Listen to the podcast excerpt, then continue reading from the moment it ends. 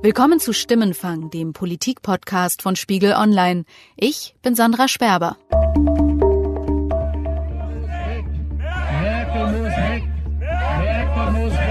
Es sind die Rufe, die die Kanzlerin etwa seit dem Höhepunkt der Flüchtlingskrise begleiten.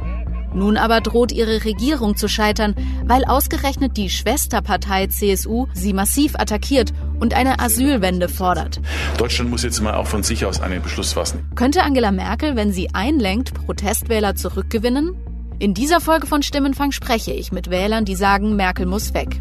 Ich nehme der Frau nichts ab. Die kann sagen, was sie will. Das ist alles Kalkül und die versucht ja jetzt nichts anderes als ihre Kanzlerschaft zu retten. Sonst gar nichts. Und wenn die Kanzlerin doch zurücktritt, wäre das nicht eher ein Problem für die AfD, weil sie ihr Feindbild verlieren würde? Das analysiert meine Kollegin Melanie Ammann. Für die AfD ergäbe sich da die paradoxe Situation, dass ihr größter Wunsch äh, wahr wird und zugleich äh, ein großes Problem für sie entsteht. Es gibt ja keine vergleichbare Hassfigur für die Wutbürger. Wen nimmt man dann zur Mobilisierung?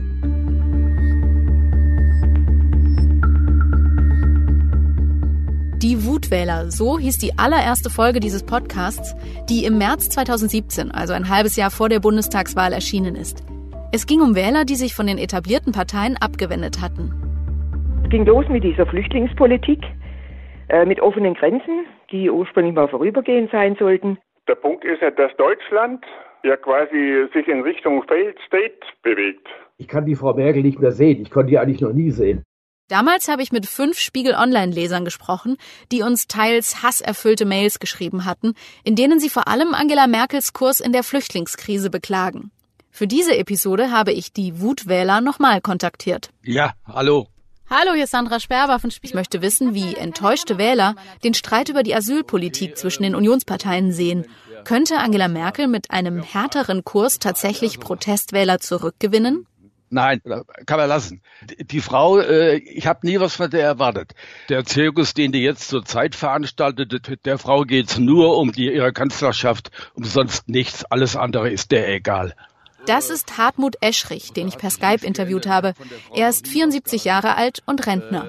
Das Einzige, was von der hängen bleiben wird in der Erinnerung, ist, äh, Ihre Entscheidung 2015, da äh, die Flüchtlinge reinzulassen. Haben Sie jemals die CDU gewählt? Habe ich ein einziges Mal, als ich das erste Mal wählen durfte, 1965.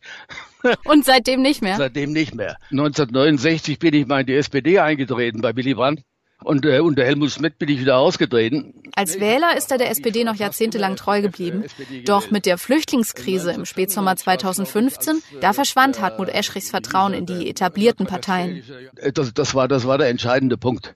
Bei der letzten Bundestagswahl, also ich sage es ehrlich, auch, auch ohne, ohne Hemmungen, ich habe ich hab AfD gewählt. Mhm. Warum? Ich habe die gewählt, weil ich von einer die Schnauze voll hatte. Und ich habe mir gedacht, solange die AfD da drin ist, da müssen sie sich mal überlegen, was sie machen. Die, die, die Sache mit den Flüchtlingen, das, das kann nicht so weitergehen. Also Protestwähler. Ja. Dieses Es kann nicht so weitergehen Gefühl greifen Horst Seehofer und die CSU jetzt auf. Wir sind vollkommen übereinstimmend der Auffassung, dass äh, Zurückweisungen an der Grenze erfolgen müssen. Im vergangenen Jahr kamen knapp 65.000 Asylbewerber nach Deutschland, die bereits in einem anderen EU-Land registriert waren. Geht es nach Seehofer, sollen diese Asylbewerber künftig an der deutschen Grenze abgewiesen werden.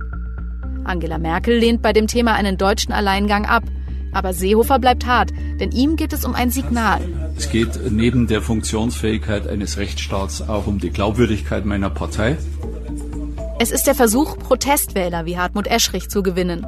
Ehrlich gesagt wünsche ich mir, dass der Seehofer sagt, Leute, mir reicht, äh, äh, äh, dass er konsequent, konsequenter ist als Strauß 76 und einfach die äh, äh, Fraktionsgemeinschaft aufkündigt.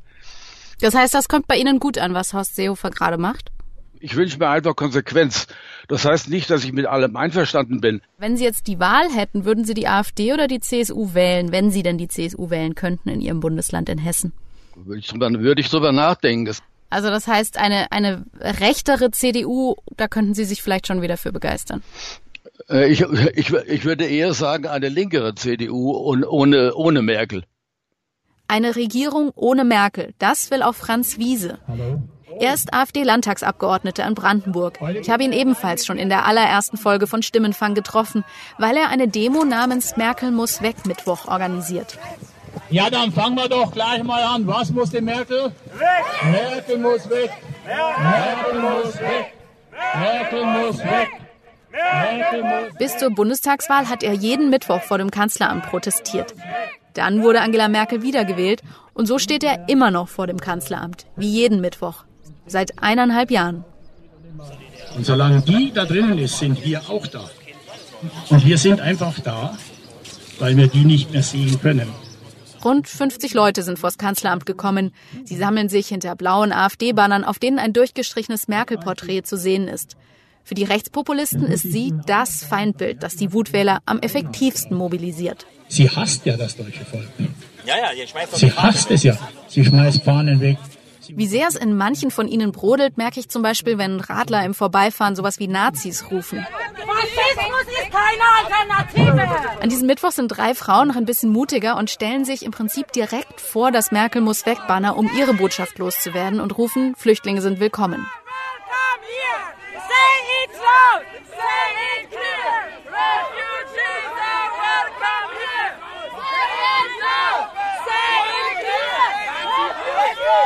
Die Frauen werden von einigen der AfD-Anhänger umringt. Ein älterer Mann stürmt mit hochrotem Kopf auf sie zu, baut sich vor einer der Frauen auf, so nah, dass sich ihre Gesichter wirklich fast berühren und brüllt sie an.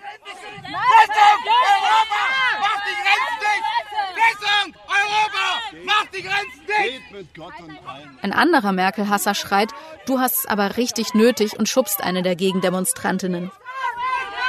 Du hast aber richtig nötig. Die AfD-Leute halten einige ihrer Mitstreiter zurück, bis sich dann die Polizei einschaltet. Hey, nicht schlagen, nicht schlagen. Die hat mich zurück, die Polizei regelt, die Polizei regelt. Komm, komm, komm, Jungs. Ganz, ganz ruhig wieder, kommt wieder runter. Ich hoffe, dass die Polizei die Personalien aufnimmt, denn ich werde Herrn Strafanzeige stellen. Nach wenigen Minuten hat sich die Lage beruhigt. Aber der Vorfall zeigt, wie viel Wut sich bei den Merkel-Hassern in den letzten Jahren angestaut hat.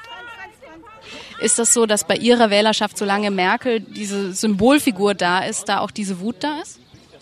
Also es gibt Leute, die werden sich gegen Merkel immer wenden und es werden immer mehr werden, die mit der Politik von Merkel nicht mehr einverstanden sind. Selbst wenn sie in der Flüchtlingspolitik total umsteuern würde?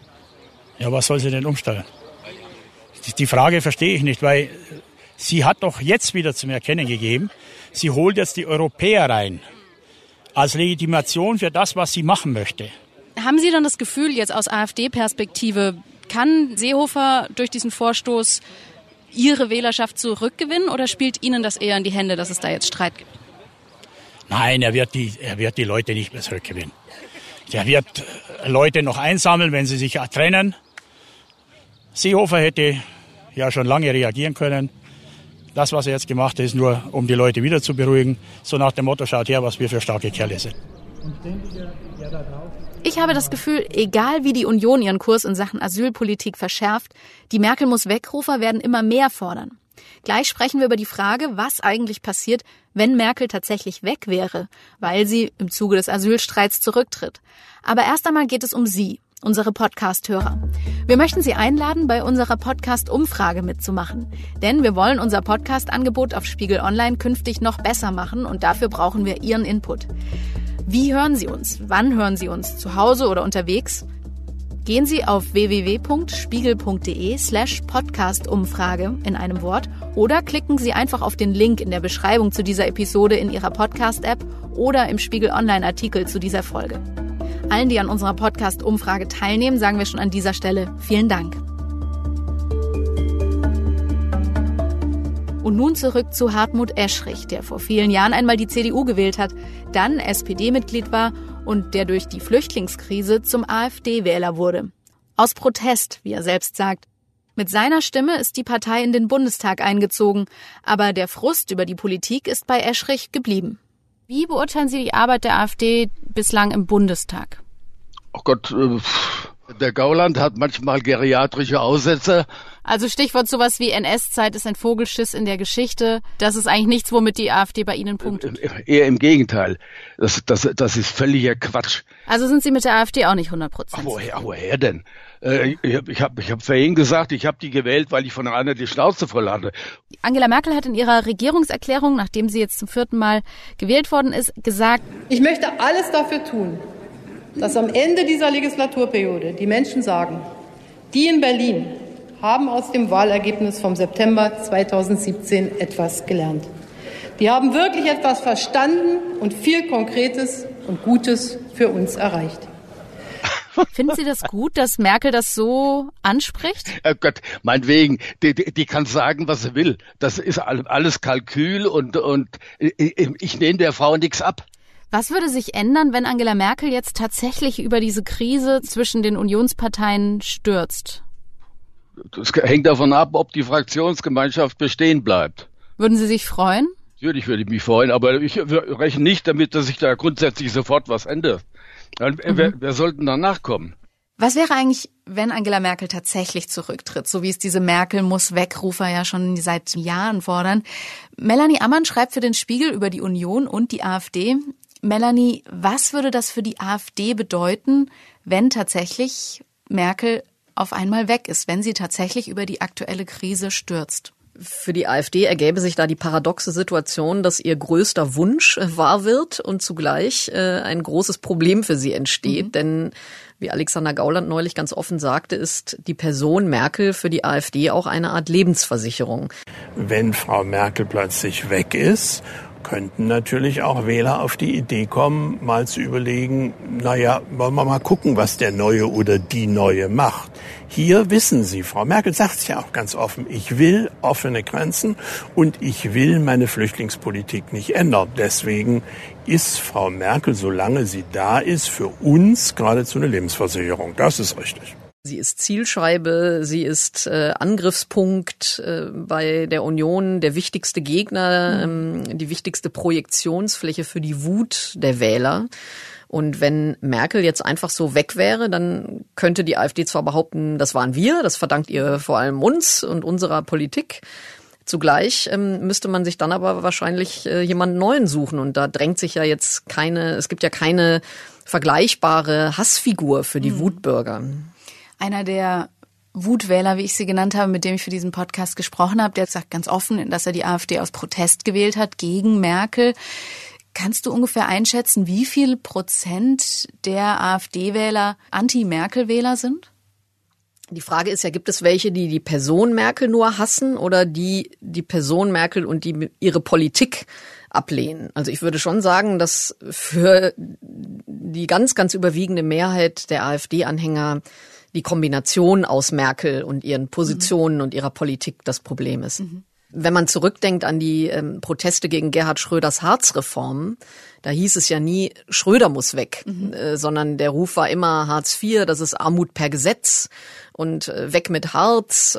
Jetzt bei Merkel ist es ja nicht, äh, Flüchtlingspolitik muss weg oder Euro muss weg äh, oder so, sondern es geht immer um sie als Person. Es ist sozusagen der Bewegung gelungen, sie zu einer äh, zur persönlichen Zielscheibe zu machen. Deswegen, ich würde schon sagen, dass diese Wählerschaft vereint wird durch die Ablehnung der Person Merkel. Mhm. Das ist ja eigentlich auch auf die Dauer effektiver, weil sich die Politik immer verändert, leicht verändert und aber diese Person bleibt. Ich würde es eher umgekehrt sehen, weil wir im Moment äh, ja womöglich die letzten Wochen, Monate äh, der Amtszeit von Bundeskanzlerin Merkel erleben. Äh, wenn Merkel weg ist, wie gesagt, wen nimmt man dann zur Mobilisierung? Mhm. Welche Antifigur baut man aus? Äh, ich glaube, Kram-Karrenbauer muss weg auf ein Plakat, kommt natürlich nicht so cool.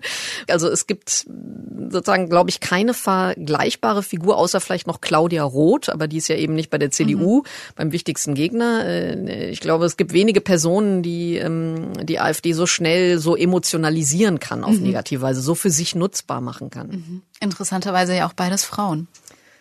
Also dieser gesamte Protest äh, gegen Merkel hat schon auch etwas Frauenfeindliches, finde ich. Also man kann ja ihre Politik ablehnen, aber ich finde schon, dass auch oft äh, die Tatsache, dass Merkel oder Claudia Roth Frauen sind, dass sie kinderlos sind, dass sie sozusagen sich nicht fürs deutsche Volk verdient gemacht haben, das hat schon teilweise etwas zutiefst äh, misogynes, was man da hört. Noch ist Angela Merkel ja trotz unionsinterner Krise die Bundeskanzlerin. Wenn sie jetzt tatsächlich auf Seehofers Kurs einschwenkt, wenn sie ihre Flüchtlingspolitik drastisch verschärfen würde, könnte sie damit Wähler von der AfD gewinnen? Ich glaube nicht, dass Angela Merkel mit einer politischen Kehrtwende noch äh, irgendeinen AfD-Wähler zurückholen kann das Absurde ist ja auch, dass sie ihre Flüchtlingspolitik schon massiv geändert hat. Also mhm. seit 2015, wenn man überlegt, welche Reformen im Asylrecht CDU und CSU gemeinsam durchgesetzt haben, äh, mehrere Länder als sichere Herkunftsstaaten äh, erklärt, äh, die, die Vorschriften über abgelehnte Asylbewerber wirklich sehr verschärft, auch den Rechtsweg verkürzt. Ähm, aber ich glaube, dass dieser 4. September, als die Entscheidung fiel, ähm, wir machen Deutschland nicht dicht, sondern wir nehmen die Flüchtlinge, die aus Ungarn ja äh, zu uns geschickt wurden, auf. Ähm, sozusagen diese Entscheidung war in den Augen der AfD-Wähler der Sündenfall. Mhm. Und das werden sie nicht verzeihen, egal was Merkel politisch macht. Und wenn sie auf den Knien zu ihnen gerutscht kommt und sagt, es war ein Fehler, ähm, also solange die Frau noch im Amt ist, wird die AfD gegen sie kämpfen. Mhm. Die CSU sagt ja, sie stellt diese Forderungen auf, um eben Wähler von der AfD zurückzugewinnen. Da steht im Oktober eine Landtagswahl an in Bayern. Kann das denn aus CSU-Sicht klappen oder legt die AfD dann einfach immer noch einen drauf? An sich diese Idee, wir nehmen die demokratischen, konservativen Wähler wieder mit, geben denen wieder eine Heimat, das finde ich ist eine sinnvolle Strategie, weil die AfD damit gezwungen wird, Positionen noch weiter rechts zu besetzen. Ähm, Allerdings ist die Frage, ob der aktuelle Kurs da auch funktioniert. Dieses Beharren auf diesem einen politischen Schritt, den so zum, also dieses Thema Abweisen an der Grenze, dass sich daran jetzt Wohl und Wehe Deutschlands äh, entscheidet. Das, äh, ich glaube, da spüren auch die AfD-Wähler, dass das ein bisschen ein Scheingefecht mhm. ist. Und man glaubt im AfD-Milieu nicht mehr daran, dass die CSU ein funktionierendes Korrektiv zu Merkel ist. Ich glaube, wenn die CSU Glück hat, erwischt sie vielleicht noch einige Leute, die schwanken, die jetzt mhm. sagen, ah gut, das ist ein harter Kurs, den finden wir gut, dem, dem folgen wir jetzt. Aber dass da ein, ein, die Umfragen deuten ja alle darauf hin, dass das, ähm, dass die Leute nicht wirklich umschwenken zurück zur CSU. Genau, in einer Umfrage des Instituts Civi im Auftrag von Spiegel Online ist die Union erstmals unter 30 Prozent bundesweit gefallen.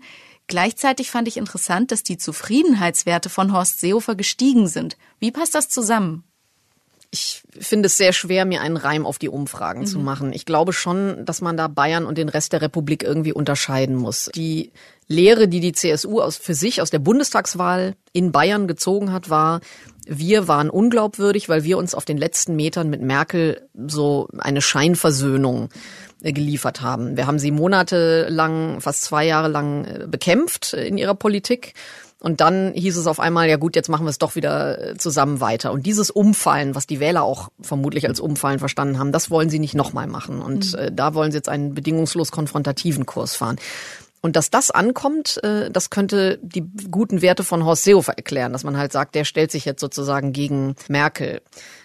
Das aber andererseits im Rest der Republik, und das könnte das bundesweite schlechte Ergebnis äh, der Union ähm, erklären, dass dort man eher den Eindruck hat, dieser Konfrontationskurs ist destruktiv, da kommt nichts bei raus. Da wird hier ein Scheingefecht geführt, ähm, um sich so als äh, Retter Deutschlands irgendwie aufzuspielen. Ein bisschen ist Bayern das Gegenmodell zu Berlin.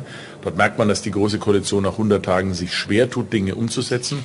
Und deswegen wollen wir einfach zeigen, dass man auch Politik äh, aus einem Guss machen kann, so wie in Bayern. Das dringt doch auch bei der Unionsanhängerschaft durch. Mhm. Da wird die CSU regelrecht als Angreifer mittlerweile gesehen.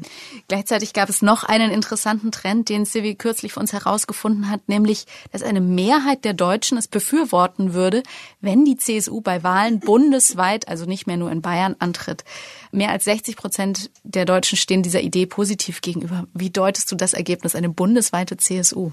Also es würde mich nicht wundern, wenn viele Leute, die früher Unionswähler waren, sagen, mir fehlt eine konservative, gemäßigte Partei. Mhm. Und die AfD kann das nicht mehr erfüllen. Und ich glaube, dass diese Leute schon mit der Idee einer CSU auf Bundesebene die Hoffnung verbinden, ist doch super, dann haben wir jetzt so eine Art rechtere CDU, äh, Mhm. auf die wir ausweichen können, die ist dann vielleicht auch gegen Homo-Ehe und allzu viel äh, Gender-Gedöns. Dann müssen wir nicht die AfD wählen, so Mhm. ungefähr. Muss dieses Ergebnis eigentlich nicht auch die AfD aufhorchen lassen? Also von wegen gewünscht ist eine konservative Partei, die aber nicht so hart drauf ist wie die AfD? Es sollte den Gemäßigten in der AfD definitiv zu denken geben, ähm, weil das eben das Signal an sie ist von bürgerlichen Kreisen, ihr seid uns zu radikal. Andererseits die Wahrscheinlichkeit, dass das kommt und auch erfolgreich ist, steht ja noch in den Sternen. Also deswegen glaube ich, im Moment muss die AfD da nicht besonders viel Angst haben. Denn im Moment ist es ja tatsächlich so, dass Bürger aller sozialen Schichten AfD wählen und sie lassen sich eben nicht abschrecken von Tabubrüchen, von ähm, Rechtsradikalismus äh, auf allen Ebenen sozusagen der Partei.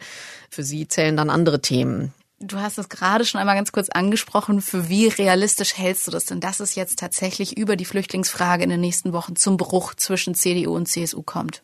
Ich halte es für absolut möglich, dass es zum Bruch kommt. Und ich glaube, dass der auch teilweise gewünscht wird von CSU-Seite. Andererseits, manchmal denke ich auch, wir bekommen ja doch nicht mit, was wirklich in der Spitze, im engsten Zirkel da zwischen Merkel, Seehofer, Dobrindt, Söder, äh, Bouffier, äh, auf der anderen Seite Kramp-Karrenbauer. Vielleicht gibt es da doch noch Kommunikationskanäle. Vielleicht werden da doch gerade Kompromisse ausgelotet, die wir einfach nicht sehen. Mhm. Und dann gibt es auch immer noch die sehr disziplinierende Macht der Zahlen. Ähm, die CSU wäre ohne die gemeinsame Fraktion ja ein sehr kleiner Haufen im Bundestag. Also die hätten dann, was haben die, sieben Prozent äh, sozusagen auf den Bund, gerechnet. Die wären die kleinste Fraktion. Dann ist es halt einfach nun mal final eine Bayern-Partei erstmal und, ähm, und eine Bayern-Fraktion. Deswegen, ich glaube, es gibt da gewisse Faktoren, die ähm, beide Seiten motivieren werden, irgendwie diesen Bruch abzuwenden. Aber es hat insgesamt eine Dynamik erreicht, die, glaube ich, für beide Seiten schwer zu kontrollieren ist. Die Generalsekretärin der CDU, Annegret Kramp-Karrenbauer, hat kürzlich gesagt, es gebe noch keine Pläne, die CDU auch auf Bayern auszuweiten und da selbst anzutreten. Wenn Sie mich fragen, ob ich einen Plan in der Schublade habe für die Ausdehnung, nein, habe ich nicht. Glaubst du ihr das, dass man da wirklich noch überhaupt nicht drüber nachdenkt? Ich glaube tatsächlich, dass es keine Vorbereitungen gibt. Ähm, Ich könnte mir vorstellen, dass in den letzten Tagen ähm, es einige Gedankenspiele gab für den Notfall. So Mhm. wie wenn man eben ein seriöses Unternehmen führt oder versucht, eine seriöse Partei zu führen, dass man auf jede Krise vorbereitet ist und vielleicht mal in der Schublade einen Notfallplan hat. Das würde ich nicht ausschließen, aber ich glaube, äh, dass, das, dass man doch immer noch hofft, die Kurve zu kriegen. Ähm, wer weiß, vielleicht würde man auch erstmal nur versuchen, in großen Städten in Bayern ein paar Kandidaten zu platzieren, um einen Nadelstich zu versetzen. Aber dafür müsste es wirklich zum Bruch gekommen sein. Und das will, glaube ich, keiner. Dankeschön, Melanie. Gerne, danke. Das war Stimmenfang, der Politik-Podcast von Spiegel Online. Wir erinnern an dieser Stelle nochmal an unsere Podcast-Umfrage. Gehen Sie auf www.spiegel.de slash Podcast-Umfrage oder klicken Sie direkt auf den Link in Ihrer Podcast-App und beantworten Sie uns einige Fragen. Sie helfen uns dabei, unser Podcast-Angebot künftig noch besser auf Sie, unsere Hörer, abzustimmen. Die Umfrage dauert etwa zehn Minuten. Schon mal vielen Dank an alle, die mitmachen. Und ich möchte auch Danke sagen an all die Hörer, die uns immer wieder mal auf unsere Mailbox sprechen. Wir können zwar nicht jeden von Ihnen zurückrufen, aber wir werden immer wieder Ihre Themenvorschläge in künftigen Folgen aufgreifen. Sie können unsere Mailbox unter 040 380 80 400 erreichen oder Sie können uns auch eine E-Mail schreiben an stimmenfang.spiegel.de. Bei der Produktion dieser Folge haben mich diese Woche Sebastian Fischer, Charlotte Meyer-Hamme, Wiebke Rasmussen, Thorsten Reitzek und Matthias Streitz unterstützt. Die Stimmenfang-Musik kommt von Davide Russo.